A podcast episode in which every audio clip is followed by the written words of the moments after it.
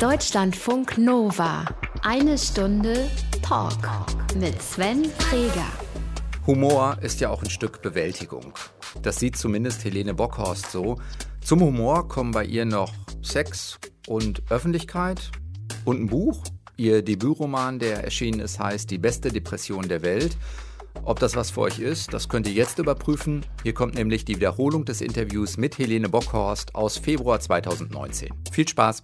Helene kann sich vor allem eines, und zwar öffnen. Ich hatte lange Zeit große Probleme mit meinem Selbstwertgefühl. Dabei ist Helene reflektiert und durchaus lernwillig. Aber ich habe dann rausgefunden, mein Problem ist nicht mein Selbstwertgefühl. Ich bin Kacke. Dabei belässt sie es aber nicht, sondern gibt auch noch etwas an andere zurück. Und ich hatte auch eine Zeit lang ziemlich viel Sex mit Leuten, die sonst ganz sicher nie Sex gehabt hätten. Helene, das ist sehr mutig von dir. Hat dich das viel Überwindung gekostet, darüber auch in der Öffentlichkeit reden zu können? Nee, weil ich finde, was man auf der Bühne sagt, das ist ja nicht ganz echt. Also das ist ja Unterhaltung. Da ist ja immer so ein Filter dazwischen. Wie groß ist der? Unterschiedlich, das weiß ja niemand so genau. Das ist ja auch die Freiheit. Aber jetzt ist deine Chance äh, zu sagen. Jetzt, jetzt kannst du es offenbaren, wie groß der Filter oder der Unterschied ist. Ja, aber warum sollte ich das? Weil es mich interessiert. ich finde es ganz schön, dass niemand das so genau weiß und dass die Leute halt zu Hause sitzen und versuchen, sich das irgendwie auszurechnen, aber niemand weiß, wie groß das X ist, was man abziehen müsste. Du bist, würdest du selbst sagen, K Comedian? Ist das der Begriff, den du als erstes auch für dich wählen würdest? Ja. Weil? Mm, weil ich versuche, Sachen lustig zu erzählen. Helene Bockhorst, Comedian, worüber du auf der Bühne redest, warum? Was ist mit dir, was es vielleicht auch mit anderen macht, darüber reden wir diese Woche, eine Stunde Talk und wir reden auch über Spider-Man und über möglicherweise andere Vorbilder, die du hast. Mit großer Macht kommt auch große Verantwortung. Deutschlandfunk Nova. Eine Stunde Talk. Helene Bockhaus ist zu Gast. Helene, wir haben uns äh, für dich am Anfang drei, wie für jeden Gast, rein fiktive, aber natürlich höchst grandiose Aktivitäten ausgedacht und äh, hoffen, dass wir irgendwas getroffen haben, mit dem du dich anfreunden könntest. Wir gucken mal, was es mit dir macht. Hier steht, hallo.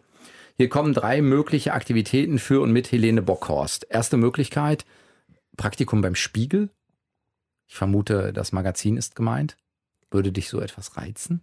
Hätte ich früher gerne gemacht, aber damals wollten die mich nicht. Hast du sie beworben? Ja.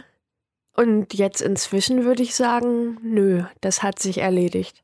Also damals dachte ich halt, ich werde bestimmt mal voll die gute Journalistin. Und dann habe ich mich überall beworben und ich wurde aber nirgendwo genommen, wo es cool war, sondern immer nur bei so Fachpressesachen, die sehr fachlich speziell waren. Also sowas wie äh, der Fließreport oder Wellpappe Quarterly oder irgend sowas. Da hatte ich zum Beispiel mal ein Vorstellungsgespräch. Wellpappe Quarterly. Ja, das ist für Entscheider aus der Verpackungsbranche. Und ähm, es ist bestimmt super, dass es das gibt. Und wenn man sich so für Pappe interessiert, dann macht es bestimmt richtig Spaß, aber war jetzt nicht so mein Fall. Das heißt, du hast Journalismus oder Journalistik studiert? Mm, genau. In? In Hamburg. Warum da? Mm, ich hatte irgendwie geguckt und hatte mich auch noch bei anderen Unis beworben, weil ich dachte, vielleicht kriege ich nichts. Und dann hat es in Hamburg geklappt und dann war das so ein bisschen die Trägheit der Masse, dass ich da geblieben bin. Ich komme eigentlich von einem Dorf in der Nähe von Hamburg. Ist nicht so weit weg dann. Ja, ich bin es nicht so gewohnt, mich viel zu bewegen. Also da fuhr nur einmal am Tag ein Bus und dann lernt man quasi an einer Stelle auszuharren über längere Zeiträume, über Generationen eigentlich. Und das heißt, deine Familie lebte auch seit drei oder 400 Jahren. Das nicht, also da irgendwann ist es dann nicht mehr belegt, aber eigentlich wohnen die, wohnen die da schon ganz lange. Also im Verhältnis zu den Menschen, die da sonst sind, äh, waren wir Zugezogene aber man ist da sehr lange zugezogen. Genau, seit 1948 seitdem zugezogen. Warum Journalismus ursprünglich mal? Mm, ich hatte früher so die Bücher von Günther Wallraff gelesen und das war voll mein Held und dann dachte ich, boah, ich werde auch so sein, ich werde voll den Finger in die Wunde legen. Aber ja, irgendwie war das doch nicht so mein Ding. Der Mann, der bei Bild äh, Hans Esser hieß er, glaube ich, bei Bild. Der Mann, der bei Bild Hans Esser war. Ja, ich habe auch ganz unten gelesen. Ich habe das jetzt neulich nochmal gelesen, da fand ich es irgendwie fast ein bisschen wehleidig an vielen Stellen. Aber damals war es so voll beeindruckend für mich, wo er dann auch so irgendwie schreibt, ach, und ich werde sterben. Jetzt, wenn ich das heute lese, dann denke ich, ja, wir werden alle sterben, meine Güte. Aber damals war das ja so ein bisschen so eine Messias-Geschichte für mich, dass er sich so voll aufgeopfert hat. Das heißt auch so, daher kommt dann aus der Gedankenwelt so der Spiegel als das journalistische, ja, Nonplusultra will ich jetzt nicht sagen, aber so als, als Ikone da sich dann eben auch zu bewerben. Ja, wahrscheinlich. Also früher hätte ich das auch gerne gemacht, aber jetzt habe ich keine Zeit mehr. Wenn die jetzt anrufen, kannst du sagen, ich habe keine Zeit. Zweite Möglichkeit, Praktikum beim Comedian deiner Wahl. Egal ob national oder international. Mm, das würde ich, glaube ich, nicht machen. Also im Prinzip machen wir ja alle das Gleiche und fahren durch die Gegend und essen mittelmäßiges Frühstück in unterschiedlichen Hotels. Nur halt, dass man unterschiedlich viel Publikum hat. Und ich weiß nicht, ob es, also ich glaube, es würde mich nicht interessieren, bei jemandem mitzureisen. Nee. Auch nicht so, keine Ahnung, weil man sagt, gibt es ein großes, ich weiß es ja nicht, britisches, amerikanisches Vorbild, Inspiration, da mal, wenn es nur eine Woche ist, mal zu gucken, wie die das machen, selbst da nicht? Also wahrscheinlich würde es sympathisch wirken, wenn ich jetzt sagen hm. würde, ja, unbedingt. Aber ehrlich ja, jetzt gesagt, auch schon nicht mehr, nee, ich habe mich noch nie für Comedy interessiert und ich habe mir noch nie irgendwas angeguckt. Und ich lerne jetzt manchmal Kollegen kennen, wenn ich mit denen auftrete. Und ähm, manche davon sind ja auch cool. Also ich glaube, wenn man in einer bestimmten Berufsgruppe Leute kennenlernt, dann sind immer ein paar dabei, die, die cool ganz nett sind. sind ja. Aber ich würde jetzt nicht sagen, wir sind automatisch alle Seelenverwandte, weil wir Comedy machen. Und Comedy war halt nie für mich ein Ziel, auf das ich hingearbeitet habe oder irgendwas, womit ich mich auseinandergesetzt hätte, sondern ich bin da ja mehr so reingerutscht. Aber auch kein Grund, es deshalb dann zu lassen oder so. Kommt dann die Trägheit wieder zum Tragen, wenn du jetzt da bist und es funktioniert? Ja, also vieles macht mir schon Spaß und ich muss ja nur an 15 Tagen im Monat arbeiten. Das ist schon angenehm. Dritte Möglichkeit, Praktikum, wir bleiben beim Praktikum irgendwie, warum auch immer, äh, in einem Piercing-Studio in Hamburg-Harburg. ja, da kriegt man bestimmt interessante Sachen zu sehen. Hm, ach, ich glaube, das, das würde ich tatsächlich machen, wahrscheinlich. Also ich fand das immer interessant, wie Leute ihren Körper verändern und warum. Gut, ich kann kein Blut sehen, da müsste man irgendwie eine Lösung finden, vielleicht die Leute abdecken mit einem Tuch oder sowas. Oder ich würde die einfach hinterher mit Desinfektionsmittel überschütten und mit dem eigentlichen Stechakt jetzt eher nichts zu tun haben. Aber an sich stelle ich mir das interessant vor. Was ist daran so spannend, wenn Leute was mit ihrem Körper verändern oder naja, ich finde, das ist so eine Form, sich irgendwie den eigenen Körper anzueignen und zu sagen, ich entscheide jetzt, wie der aussieht. Und es sagt auch irgendwie was darüber aus, was jemand so für ein Bild von sich selbst hat und für ein generelles Menschenbild hat. Also ich dachte ja früher, ich hätte voll den Plan für meinen Körper und voll die gute Idee. Und jetzt im Nachhinein finde ich das halt eher witzig, dass Inwiefern? ich so naja, dass ich dachte, ich mache mir jetzt hier diese Piercings am Dekolleté und das wird voll der Knaller werden, alle werden es lieben.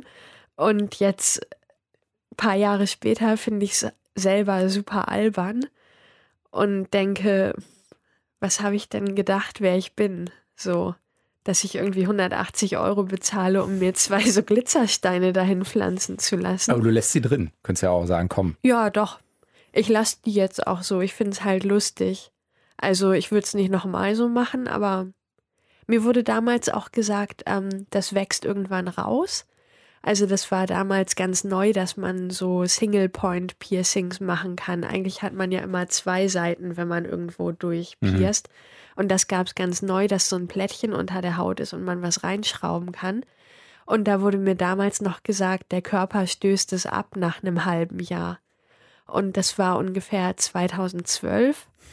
Und mein Körper hat das bis heute nicht abgestoßen. Also entweder ist mein Körper sehr träge oder das stimmt halt einfach nicht. Wenn du dich für eins entscheiden müsstest, doch noch Karriere beim Spiegel anstreben? den Lieber Comedian. Piercing-Studio. Okay, ein, das ist eindeutig. Helene Bockhaus würde lieber ins Piercing-Studio als zum Spiegel und ist diese Woche zu Gast in Deutschlandfunk Nova eine Stunde Talk. Deutschlandfunk Nova. Eine Stunde Talk. Helene Bockhaus ist zu Gast, Comedian. Helene, gibt es sowas für dich wie den allerschlimmsten Auftritt in deiner Erinnerung, der so gar nicht funktioniert hat, weil man vielleicht vor Leuten spricht, die dann nicht lachen? Ich hatte ein paar Auftritte, die eher interessant waren und nicht unbedingt so, wie ich es mir vorgestellt habe. Also, ja, ich finde, man muss das immer in Relation sehen. So, auch ein schlimmer Auftritt ist irgendwann vorbei und ist einfacher als irgendwie im Bergwerk Steine klopfen oder 40 Stunden die Woche im Büro sitzen, aus meiner Sicht. Aber ähm, es gab schon Auftritte, wo ich in einem gewissen Rahmen gelitten habe, weil das Publikum vielleicht nicht so geeignet war dafür. Ich habe mal eine Weihnachtsfeier gemacht, die einzige Weihnachtsfeier bis jetzt. Danach habe ich meiner Agentin gesagt, sie soll die Preise einfach so hochsetzen für Weihnachtsfeiern, dass sich das entweder keiner leisten kann oder ich danach auf jeden Fall sehr lange nicht mehr arbeiten muss. Was ist da weil passiert? Das waren so äh, 100 sehr betrunkene Handwerker und die haben Ausziehen gerufen und Mhm. sowas. Und dann dachte ich, ich mache da irgendwie noch einen Scherz draus und habe gesagt, ah nee, Jungs, für die Gage ziehe ich mich nicht aus. Und dann haben die den Geschäftsführer so an die Bühne gezerrt und haben den angeschrien, gib ihr Geld, damit sie sich auszieht. Oh Gott. Und in dem Moment habe ich mich halt irgendwie gefühlt wie so eine Mischung aus Hochstaplerin und Stripperin. Ziehst du das dann durch? Also machst du dann das, was du dir vorgenommen hast? Oder ist das der Punkt, wo du sagst, pass auf, ich springe jetzt mal über drei Gags und Absätze drüber weg, damit ich im Zweifelsfall hier schneller raus bin? Oder Also du brichst, kannst es ja auch abbrechen, weil das geht einfach nicht. Ich bin bezahlt worden für zweimal 30 Minuten und ich habe das zweimal 30 Minuten durchgehalten. Und ich hatte sehr Mühe in der Pause zwischen den ersten und den zweiten 30 Minuten nicht zu weinen, weil ich wusste, das passiert jetzt gleich nochmal 30 Minuten lang. Aber ich habe an einem bestimmten Punkt dann angefangen, ein Saufspiel draus zu machen. Also ich habe den Leuten so einen Schellenkranz und so eine Spielzeugtrompete gegeben, die ich noch dabei hatte. Und habe gesagt, wenn bestimmte Worte vorkommen, dann müsst ihr Radau machen. Und ab dann hatten wir ein gemeinsames Ziel, weil die wollten ja saufen und ich wollte, dass zweimal 30 Minuten rumgehen. Und so konnte man das ein wenig zusammenbringen. Muss dir dann. aber auch erstmal einfallen in der Stresssituation. Ja, Gute Auftritte sind für dich welche? Mm, wenn ich selber zufrieden bin und das Gefühl habe, jetzt äh, wäre es nicht besser gegangen. Also ich bin ein Mensch, der sehr viel prokrastiniert und sehr perfektionistisch ist. Und deswegen ist dieses Live-Auftreten für mich eigentlich ganz gut, glaube ich, weil man da ab einem bestimmten Punkt sagen muss, hey, 20 Uhr geht die Show los und ich präsentiere den Status quo, egal wie er dann ist. So besser wird es heute nicht.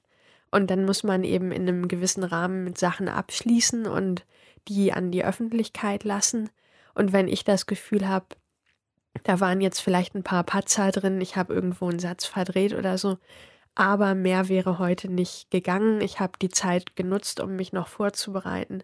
Dann bin ich auch zufrieden. Das heißt aber, ähm, sowas wie ein Patzer, also du verdrehst einen Satz oder so, das wäre etwas, wo ja vielleicht jemand anders sagen würde, mein Gott, passiert, ist mir egal. Das ist schon was, was du merkst und denkst, ah, müsste beim nächsten Mal lieber nicht verdrehen, den Satz. Ist Ja, dir das- wichtig. Das fällt mir schon auf.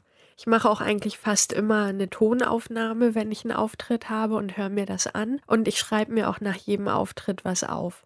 Weil es macht einen riesigen Unterschied, welches Wort man benutzt. Manche Worte sind so viel lustiger als andere. Und es macht einen riesen Unterschied, ob man irgendwie einen Satz verdreht oder welche Info man vorher gegeben hat. Das heißt, Pointen schärfen letztendlich, was Mhm. dann da stattfindet. Und das kannst du dir auch merken. Also im Sinne von, keine Ahnung, wenn in Minute drei deines Auftritts was passiert, dann weißt du das noch, wenn du eine halbe oder dreiviertel Stunde später von der Bühne in die Pause gehst oder so und kannst es dir notieren. Das nicht weg. Ja, das weiß ich dann leider für immer und das verfolgt mich dann auch total. Also ich habe ein sehr gutes Gedächtnis und das ist in meinem Bereich, glaube ich, ein Fluch und ein Segen zugleich. Also zum einen fällt es mir schon leicht, mir Texte zu merken und auch neue Sachen mir zu merken. Aber zum anderen weiß ich eben auch jede kleine Sache, die irgendwie schiefgegangen ist an einem Abend. Und jemand mit einem schlechteren Gedächtnis, der geht dann vielleicht mit einem besseren Gefühl raus, wenn am Ende die Stimmung gut war und der Applaus gut war. Aber ich weiß ganz genau, was vorher schiefgegangen ist. Wie hoch ist denn das Aufgeregtslevel normalerweise bei dir? Also auf einer Skala von 1 bis 10, wenn 1 gar nicht aufgeregt und 10 ganz aufgeregt, da liegst du wo? Mm, das verändert sich, glaube ich, immer. Also am Anfang, als ich mit Comedy angefangen habe, war ich immer sehr aufgeregt, weil es mich voll fertig gemacht hat, da zu stehen ohne Zettel. Und am Anfang musste ich mich auch immer übergeben vor dem Auftritt, weil es mir so schlecht ging. Aber mit der Zeit äh, flacht das so ab, glaube ich. Also bei mir war es zumindest so. Wenn man mehrmals in der Woche auftritt, dann rafft der Körper ja irgendwann, das okay, das passiert jetzt ständig. Wenn wir irgendwie Nahrung aufnehmen wollen, dann müssen wir lernen, damit umzugehen. Und inzwischen, ja, kann ich auch vorher noch essen und dann auftreten. Oder manchmal schlafe ich auch bis kurz vor der Show und stehe dann auf und gehe auf die Bühne. Und ich habe eher so ein angenehmes Aufgeregtsein, also so eine freudige Erwartung eigentlich. Wenn sowas wie diese Weihnachtsfeier passiert, gibt es dann hinterher eine Rückmeldung? Also sagst du nochmal, jetzt schreibe ich nochmal eine E-Mail an den Geschäftsführer oder deine Agentin oder so, mal zu sagen, sorry Leute, aber das also, ist eher schwierig, muss man ganz vorsichtig auszudrücken. In dem Fall damals bei der Weihnachtsfeier, da hatte ich noch keine Agentur und habe mich da selber Eingebucht. um Sachen gekümmert und ähm, da habe ich mich dann auch nicht beschwert. Und ja, inzwischen, wenn irgendwas nicht gepasst hat, dann sage ich das schon und dann sagt meine Agentin auch, hey, als Feedback ist ja auch für andere Künstler vielleicht wichtig, dass die Auftrittsbedingungen irgendwo besser werden. Du hast ja äh, tatsächlich, kann man so sagen, ein neues äh, Comedy-Genre begründet, was du selbst so beschreibst. Ich hatte neulich eine Diskussion mit anderen Comedians im Backstage-Bereich. Da haben wir darüber geredet, ob es eigentlich Stand-up-Comedy heißt, weil man sich dabei hinstellt und ob es dann nicht auch horizontale Comedy geben müsste. Und die anderen meinten alle, nee, sowas gibt es nicht. Und ich dachte, naja, es liegt vielleicht daran, dass ich eine Frau bin, aber ich habe schon echt viel horizontale Comedy erlebt fängt meistens damit an, dass irgendein Typ sagt, so, jetzt besorge ich es dir mal so richtig. Das, was dann kommt, ist Comedy. Also wenn ihr diesen Satz hört, dann solltet ihr aufstehen und gehen. Ihr verpasst da absolut nichts. Das habe ich jahrelang für euch getestet. Ich meine, warum sagen Leute sowas? Das ist Sex, das ist nicht Fernsehen für Sehbehinderte. Alleinstellungsmerkmal Tabuthemen? Ist das so? Für dich, dass du guckst, ah, wo sind vielleicht die Sachen, über die die anderen auf der Bühne noch nicht geredet haben? Also, weil da war jetzt viel drin, wo sich Leute, weiß nicht, auf der einen Seite wiederfinden, auf der anderen Seite auf die Füße getreten fühlen dürfen. Mm, ja, mich erreichen schon manchmal auch Beschwerden. Was? Das kann aber ich mir gar nicht vorstellen. es ist jetzt eigentlich nicht so, dass ich gezielt gucke, oh, was für ein Tabu könnte ich brechen oder so, sondern ich gucke halt, welche Themen mich interessieren und welche irgendwie komische Fallhöhe bieten. Also es hat sich neulich mal jemand beschwert, dass es in meinem Programm nie um guten Sex und Nähe und liebevolle Gefühle geht. Man kann bestimmt auch irgendwelche Witze über guten Sex machen, aber ganz ehrlich, warum sollte man? Also ich finde, Humor ist so ein Bewältigungsmechanismus, um mit Sachen umzugehen, die nicht so gut sind. Und natürlich rede ich dann eher über schlechten Sex als über guten Sex und über belastete Beziehungen eher als darüber, wie das ist, wenn man super glücklich ist und sich voll gut versteht. Wenn du, ähm, du hast vorhin gesagt, so Bühne und wie viel davon du selbst bist, ist eigentlich sowas wie, das ist gut, wenn es im Unklaren bleibt. Jetzt würde man natürlich trotzdem sagen, ja, Steckt denn in den Themen was für dich drin, in dem Sinne, dass du sagst, naja, das mit Humor dem zu begegnen und darüber vielleicht auch selbst schmunzeln zu müssen, bringt dir auch so eine Art, keine Ahnung, Distanzierung, also du hast da auch äh, Lust und Freude, genauso wie das Publikum dran? Ja, ich bin ja auch keine Schauspielerin, also ich könnte jetzt nicht über Themen reden, zu denen ich keinen Bezug habe. Und deswegen so eine Vorgehensweise, wo man irgendwie guckt, welches Tabu breche ich als nächstes, das wäre eigentlich nichts für mich, sondern Ich bin eher so, dass ich gucke, welche Themen interessieren mich und womit möchte ich irgendwie gerne rausgehen. Und man kann ja eigentlich über alles reden, solange man es irgendwie ein bisschen witzig verpackt. Dann verzeihen die Leute ja ganz viel. Außer manche Leute. wie hoch ist der Anteil der Beschwerdeführer? Also wenn du so, keine Ahnung, wie häufig kommt das vor? Ach, das ist eigentlich zahlenmäßig relativ gering. Und ich finde es aber auch interessant, dass dann irgendwie die eine Person von 150 Leuten, die nicht gelacht hat, sich umguckt, um sie herum lachen alle und diese eine Person denkt sich, ich finde das nicht lustig. Mit der Frau auf der Bühne stimmt was nicht. Also, dass das die Schlussfolgerung daraus ist, das ist in meiner Welt relativ absurd, aber die Leute haben dann häufig ein sehr großes Sendungsbewusstsein und erläutern mir sehr ausführlich ihr Kunstverständnis, was Kunst darf und was nicht und warum ich nur Müll produziere. Ja. ja gut, aber die sind gut bei sich, die Leute. Ja, so, auf ne? jeden Also sie sind ganz schön bei sich, sind da auch gut bei sich, sind im Kontakt mit sich. Ich sind bewundere das auf eine Art. Also ich finde es toll, wenn Leute sehr davon überzeugt sind, dass das, was sie denken und fühlen, auf jeden Fall richtig ist. Weil ich hinterfrage immer alles und denke immer, hm, es könnte ganz anders sein. Ich habe wahrscheinlich eine verzerrte Wahrnehmung. Ich bin zu empfindlich. Und wenn jemand dann so, Mhm, das ist aber so. ist schon beachtlich. Deutschlandfunk Nova. Eine Stunde Talk. Helene Bockhorst ist diese Woche zu Gast Comedian und man kann, glaube ich, schon sagen, so in den letzten ein, zwei Jahren hat sich bei dir nochmal was entwickelt. Ist es schon relativ, also steiler nach oben gegangen, als es vorher der Fall war? Und viele nutzen ja diese Aufmerksamkeit, die sie bekommen, wenn sie auf einer Bühne stehen, um gesellschaftliche Probleme zu thematisieren. Und ich rede eigentlich immer nur über Drogen und schlechten Sex. Aber ich habe halt auch keinen Bock zu recherchieren.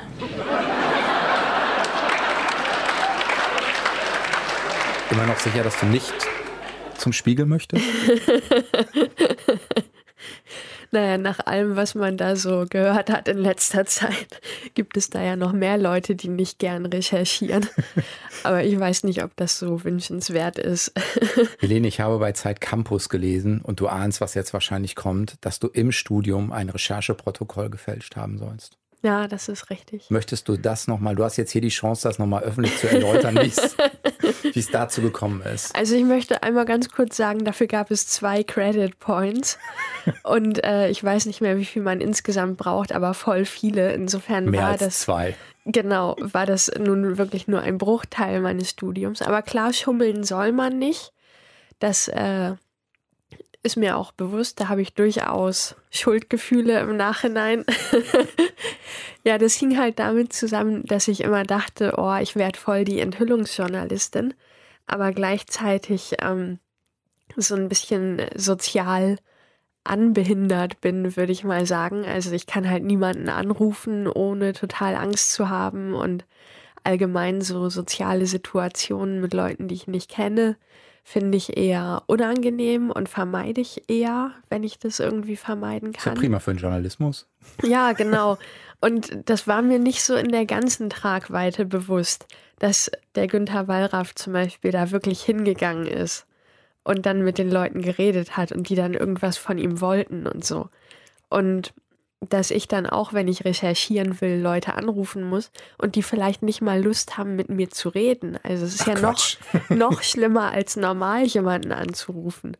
Und ja, ich habe das dann immer so ein bisschen vor mir hergeschoben und habe auch immer gehofft, dass ich am nächsten Tag ähm, aufwache und total sozial veranlagt bin und da anrufe und dann voll das coole Gespräch habe mit meinem Interviewpartner. Und wenn man sich immer so ausmalt, wie man Sachen erledigt, dann wird das ja auch auf irgendeine Art wahr. Also das Hirn glaubt ja dann, man hätte das schon erledigt. Und das nimmt dann für so einen kurzen Zeitraum den Leidensdruck. Aber es Helene ändert, Bockhaus war Günter Wallraff. ja, in meinem Kopf war ich da alles Mögliche so. Und ich dachte immer, ja, ab morgen werde ich das aber richtig, richtig gut hinkriegen. Da werden die aber alle staunen. Und dann, wenn man Sachen eine gewisse Zeit lang aufgeschoben hat, dann denkt man ja auch irgendwann, na, jetzt muss es aber besonders cool mhm. werden, wenn ich das jetzt noch mache. Also dann reicht es nicht, da mal eben eine halbe Stunde anzurufen. Dann muss ich quasi abendfüllend mit der Person sprechen. Das ändert aber ja alles nichts daran, dass man dann irgendwann abgeben muss.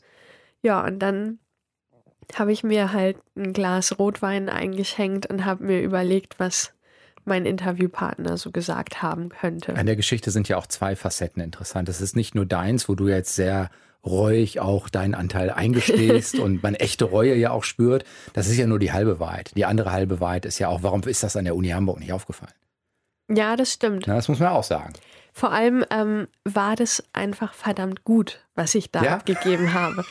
Also zum Thema? Ein echter Interviewpartner. Es ging um Schönheitsoperationen an Minderjährigen. Hm. Und ich hatte eine Minderjährige, die mir dann total wortreich Auskunft gegeben hat. Und ein echter Interviewpartner hätte ja nie Ach so gut das gesagt, was ich haben will. Und so die Dramaturgie dieses Interviews war einfach viel zu krass und viel zu gut. Da hätte man wahrscheinlich hellhörig werden können, ja. Das heißt, du hast Journalismus trotzdem zu Ende gemacht? Ja, ja, klar. Wann hast du gemerkt, dass das, also das ist es nicht und das mit der Comedy ist es vielleicht eher, auch wenn Comedy so ein bisschen, es hat sich ergeben, aber irgendwann finde ich ja so ein Shift statt zwischen, ah nee, komm, das eine ist es nicht, aber das andere eher. Also ich habe erstmal noch vier Jahre in einer Zeitschriftenredaktion gearbeitet und ähm, das war aber Fachpresse. Quarterly Wellpappe. nee, ähm, das war im Wohnimmobilienbereich. Aber da muss man jetzt nicht so viel investigativ recherchieren, sondern man kriegt halt irgendwelchen Shit zugeschickt von irgendwelchen Dämmstoff Herstellern und kriegt Infomaterial zu irgendwelchen Bauprojekten, wo so vor den Visualisierungen immer so blühende Kirschbäume und Schmetterlinge und spielende Kinder sind.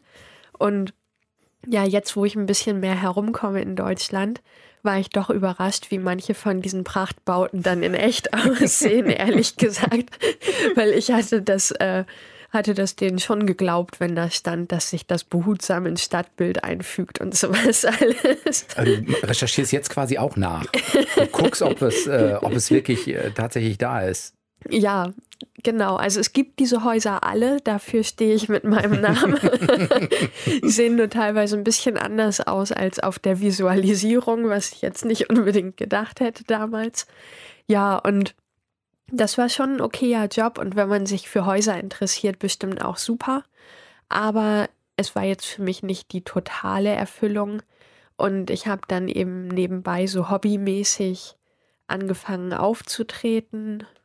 Also Poetry Slam mäßig erstmal oder wie? Genau.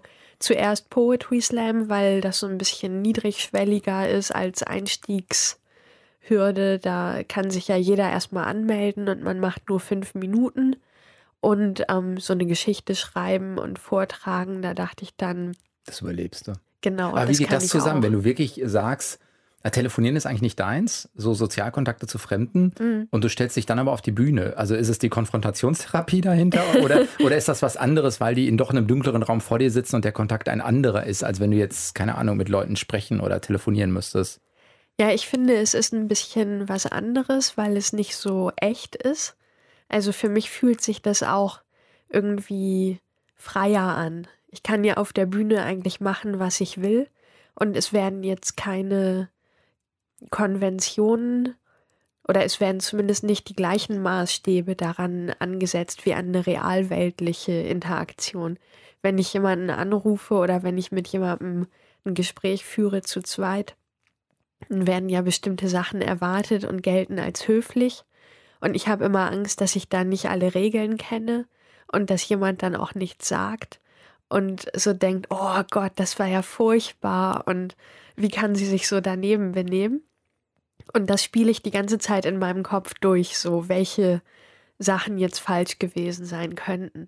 Und wenn ich auf der Bühne irgendwas sage, also selbst wenn ich auf der Bühne in einen Eimer pinkel, dann sitzen die Leute ja trotzdem davor und denken sich so, ja, das gehört jetzt dazu. Das ist, ist ihre Show. Genau. Da wird sie sicher was bei gedacht haben. Dafür habe ich ja immerhin 26 Euro Eintritt bezahlt. Dann ja. wird das auch was sein. Ja, und das wird jetzt auch mehr. Also der Eintritt wird ja bei dir jetzt teurer. Was heißt, wenn du jetzt anfängst, da rein zu pinkeln, ist es künstlerisch? Da kannst du noch eine Antwort formulieren. Eigentlich auch nochmal auf einem höheren Niveau. Ja, auf jeden Fall. Also glaubst du, dass, dass die Idee dich nochmal irgendwo hinträgt? Also erstmal genieße ich das, dass ich auf der Bühne halt sagen kann, was ich will und dass ich irgendwie ja radikaler ich selbst sein kann als im richtigen Leben, habe ich manchmal das Gefühl, weil ähm, ich mache da ja keine Kompromisse. Mhm. Also ich stehe in meinem abendfüllenden Soloprogramm, stehe ich 100 Minuten auf einem Fleck und rede. Und ich gehe ganz am Anfang zwei Schritte nach rechts und zwei Schritte nach links. Und das war es dann aber an Action. Und da würden viele Leute sagen, das geht doch nicht, man muss viel mehr Bewegung einbauen, man muss irgendwie die Leute abholen mit Musik und mit mehr Stimmung und so. Und ich mache das aber nicht, sondern ich stehe da 100 Minuten rum und rede. Und ich erwarte dann, dass Zuschauer, für die das was ist, kommen und dass alle anderen wegbleiben. Und das kann ich im richtigen Leben ja nicht so machen. Nee. Ich kann ja nicht sagen. Nein, es würde als unsozial oder genau. unhöflich oder irgendwie. Aber das heißt aber, die Themen, die dich im, nennen wir es mal im realen Leben, obwohl Bühne ja nicht unreal sein muss, aber die dich im realen Leben umtreiben, wie, keine Ahnung, da steckt ja vielleicht sowas hinter, wie gehöre ich dazu, bin ich richtig, äh, passe ich in dieses soziale Gefüge, erfülle ich Erwartungshaltung, bla bla bla. Also diesen ganzen Film, den wir ja alle irgendwie einen Teil im Kopf haben, den abzulegen gleichzeitig diese Sorgen aber vielleicht auch für Stoffe zu nutzen, ja. weil das, ne, das macht ja genau diese, diese Dinge sind ja auch lustig. Mhm. Das heißt, da fühlst du dich manchmal auf einer Bühne eigentlich mehr bei dir, als wenn du jetzt, äh, keine Ahnung, ein normales Gespräch irgendwie führen müsstest. Ja, genau. Weil es eben auch keine Begrenzung gibt in den Themen aus meiner Sicht. Ich kann ja auf der Bühne alles sagen, was ich will. Und im Idealfall ist es irgendwie ein bisschen lustig. Und dann sind schon alle zufrieden im richtigen Leben, wenn ich jemanden treffe, den ich überhaupt nicht kenne, dann sagt er ja nicht hinterher, ja, Mai, das kam jetzt irgendwie ein bisschen komisch, als sie da von ihrer Fuß-OP erzählt hat. Aber der Gag am Ende, der hat es rausgeholt. rausgeholt. Dass davor die 90 Prozent waren irgendwie schon auch schlimm. Aber der Gag. Und eigentlich wollte ich ihr nur Suppengrün verkaufen an meinem Marktstand, aber es war schon lustig. also man muss ja schon darauf achten, welche Erwartungen hat jemand anders an die Interaktion. Dann lass uns gleich einmal gucken, was dich denn da antreibt. Also was ist die Motivation dahinter, das eigentlich zu tun? Helene Bockhorst diese Woche zu Gast, Deutschlandfunk Nova, eine Stunde Talk. Deutschlandfunk Nova, eine Stunde Talk. Helene Bockhorst ist zu Gast. Helene, eine äh, private Frage kann ich dir nicht, die kann ich dir nicht ersparen. Du kannst ja überlegen, wie du darauf antwortest. Du sagst ganz häufig auf der Bühne dein Mann. Jetzt weiß ich nicht, jetzt hast du die Hände gerade so, dass es nicht, dass jetzt nicht doch irgendwas ist an Ring, aber es könnte, ne, das ist glaube ich kein, wohl es ist Ringfinger rechts, aber es ist nicht der Ehe. Ist doch, kein, doch, ich bin verheiratet. Du bist verheiratet. Ja. Was möchtest du uns noch über deinen Mann und die Haltung deines Mannes zu deiner Arbeit sagen? Äh, mein Mann existiert. Bist du das da sicher? Können sich viele zum Beispiel nicht vorstellen, aber das ist so, ja. Es gibt eine real existierende Person, die mit mir verheiratet ist. Aber davon abgesehen, was er so macht und sowas alles, das äh, ist ja seine Sache. Das möchte ich eigentlich nicht erzählen. Kannst du mit so einem Begriff wie, ich habe es jetzt mehrmals gelesen, ich glaube auch in dem Zeit Campus Artikel Depri-Comedy, ist das was, mit dem du was anfangen kannst? Ja, ich weiß nicht, ob man das so unbedingt als eine Kategorie fassen kann. Also aus meiner Sicht, ich habe ja jetzt nicht geguckt, wie ist der Markt und hm. was könnte irgendwie was eine Gegenströmung dazu sein und wo platziere ich mich ja. jetzt, sondern ich bin halt so und so bin ich dann auch auf der Bühne und ich weiß nicht, ich komme ja relativ lethargisch rüber. Oder findest du? Mir sagen häufig Leute, dass ich irgendwie wenig Mimik habe und eher affektarm daherkomme. Du lass dir da aber auch nichts einreden. also das ist ja auch erstmal nur deren Welt und du kannst gucken, ob in diesem Feedback für dich was drinsteckt. Ja, also ich sehe schon, wenn ich andere Comedians auf der Bühne sehe, dann sehe ich schon, dass die irgendwie ein bisschen mehr Energie mitbringen häufig. Ach du, aber Vergleich macht auch nicht wirklich. Und ich weiß aber, wenn ich jetzt mich hinstellen würde und mich zum Beispiel, was ja so ein beliebtes Thema ist, sich über irgendwas aufzuregen, mhm. über irgendeinen Missstand und dann ereifert man sich so mhm. auf der Bühne. Und das ist ja cool, weil es viel Energie bringt und mhm. für den Zuschauer so einen Wiedererkennungswert. Oder würde ich auch gerne mal sagen oder stimmt genau, oder irgendwie sowas. Ja, genau, und dann kriegt man so einen Gesinnungsapplaus, wenn man Glück hat. Aber ich glaube, wenn ich das versuchen würde, dann würde das nicht authentisch rüberkommen, weil ähm, erstens kann ich irgendwie vieles verstehen. Wir sehen ja immer nur so eine Momentaufnahme mhm. von einer anderen Person und es ist dann sehr einfach, sich darüber aufzuregen, dass jemand jetzt sehr lange braucht, um sein Kleingeld rauszuholen oder whatever. Aber vielleicht hat die Person ja im Laufe ihres Lebens gelernt, dass diese Art von Verhalten eine gute Überlebensstrategie ist. Kann ja sein. Und ich glaube, deswegen fällt es mir nicht so leicht, mich aufzuregen, selbst im Spaß über Sachen. Das heißt aber schon, das Ziel ist es, auf der Bühne ja so authentisch zu sein, dass du, dass du damit auch gut arbeiten kannst. Oder es würde ja auch mehr Energie kosten oder anstrengender sein, wenn du jetzt irgendwas machst, was du nicht bist. Ja, genau. Also ich kann eigentlich nichts wirklich spielen, wozu ich keinen Bezug habe und ich kann auch nicht lügen. Ich habe so eine kleine Geschichte auch darüber, die ich auf der Bühne erzähle, dass ich nicht lügen kann. Und ähm, wenn einen Leute nach der Telefonnummer fragen, dann äh, ist ja ein häufig gehörter Tipp, gib denen doch eine falsche Telefonnummer. Oder dreh was oder so an. Genau. Und selbst das könnte ich nicht. Also ich glaube, das würde man hören, wenn ich versuchen würde, eine falsche Telefonnummer zu geben. Also ich bin schon dazu verdammt, sehr echt und sehr ehrlich zu sein. du machst das weil auf der Bühne? Kannst du das sagen? Mm, gute Frage. Also es gibt halt immer wieder Momente, wo es sich sehr belohnend anfühlt wo ich den Eindruck habe, jetzt habe ich eine Verbindung zu den Leuten und die verstehen mich irgendwie. Und manche Leute fühlen sich vielleicht ein bisschen weniger alleine, weil für mich ist so ein Thema auch anders sein. Also ich dachte halt ziemlich lange, dass wenn man anders ist, dass man dann so tun muss, als wäre man normal und das alles irgendwie möglichst gut mitspielen und sich so durchs Leben blöffen muss. Und dann habe ich aber irgendwann festgestellt, wenn man sich nicht so viel Mühe gibt, sich anzupassen, dass man dann eher auch Freunde findet, die so ähnlich sind wie man selber. Die können ja sonst gar nicht wissen, dass man auch. Ja, plus so wie, viel, wie, viel, Energie soll das kosten? Ja, genau. Immer die Fassade aufrechtzuerhalten. Wie anstrengend soll das sein? Ja, voll. Auf Dauer. und das habe ich aber erst sehr spät für mich erkannt. Und ein bisschen hoffe ich manchmal, dass Leute vielleicht sehen, okay, es gibt auch noch andere Aliens und die kriegen auch noch Geld dafür, dass sie auf der Bühne stehen und aus ihrem Leben erzählen. Hazel Brugger oder Spider-Man? Ich habe Spider-Man nicht geguckt. Was hier vorhin der O-Ton aus großer Kraft wächst große Verantwortung. Das ist Spider-Man. Ja, ich weiß, also weiß ich inzwischen. Schön. Aber wenn man auf der Bühne steht, ähm, manches ist ja auch so ein bisschen Pavlovscher Reflex. Also ich überlege mir, über welches Thema ich reden will und dann probiere ich das aus bei offenen Bühnen. Und manchmal kommt ein Lacher und das höre ich mir dann hinterher an und dann merke ich, das war also die lustige Stelle. Mhm. Und diesen Satz, ähm, mit großer Macht kommt auch große Verantwortung. Das habe ich längere Zeit gesagt, ohne zu wissen, dass das eine Spider-Man-Referenz ist.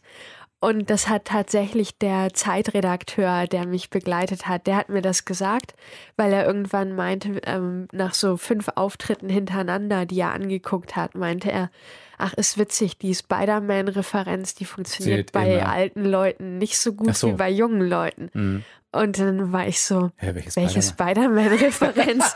dann hat er mir erstmal mein eigenes Programm erklärt. Also manches erfahre ich auch erst im Nachhinein, warum das witzig Aber ist. Aber weißt du, was der interessante Punkt an der Anekdote ist? Das heißt, du bist auf denselben Satz gekommen wie in der deutschen Übersetzung, weil du ja dann den Satz aus dir selbst, dieser Satz muss in dir gewesen sein, dass du eine ähnliche Weisheit wie Spider-Man hast. Ja, wahrscheinlich. Manchmal gibt es ja so Parallelerfindungen. Ich habe das per Zufall irgendwann gesagt und dann habe ich gemerkt, ach, die Leute lachen ja. Aber. Warum? Ist auch manchmal nicht so wichtig. Ich weiß nicht immer, warum tatsächlich. Mir reicht das, dass es funktioniert. Und manchmal erfahre ich das dann im Nachhinein. Hazel Brugger ist eine Schweizer Comedian. Ich sage das mal, weil du ja vorhin gesagt hast, du kennst die äh, nicht alle. Das war meine Assoziation so ein bisschen. Da mhm. sehe ich Ähnlichkeiten. Ja, ich habe sie mal, nicht schlimm? Ich habe sie mal getroffen und ich fand sie sehr nett und lustig. Also, wenn ich einen wählen muss, Spider-Man oder Hazel Brugger, dann würde ich Hazel Brugger wählen. wenn du dir was wünschen dürftest für 2019, gibt's was oder ist gerade gut so, wie es ist? Mm, ich wäre froh, wenn ich irgendwann nicht mehr erkältet bin. Aber ansonsten finde ich alles ziemlich gut. Ich kann eigentlich fast nur Sachen machen, auf die ich Lust habe und kann davon leben. Und das hätte ich nicht gedacht vor gut einem Jahr. Das freut mich sehr. Wenn das der Spiegel jetzt hört.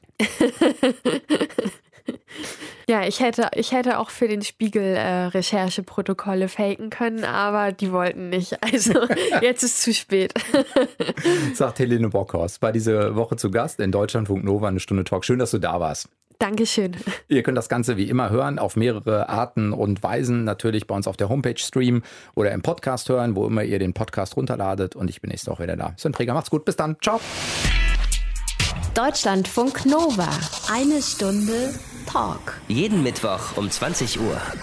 Mehr auf deutschlandfunknova.de.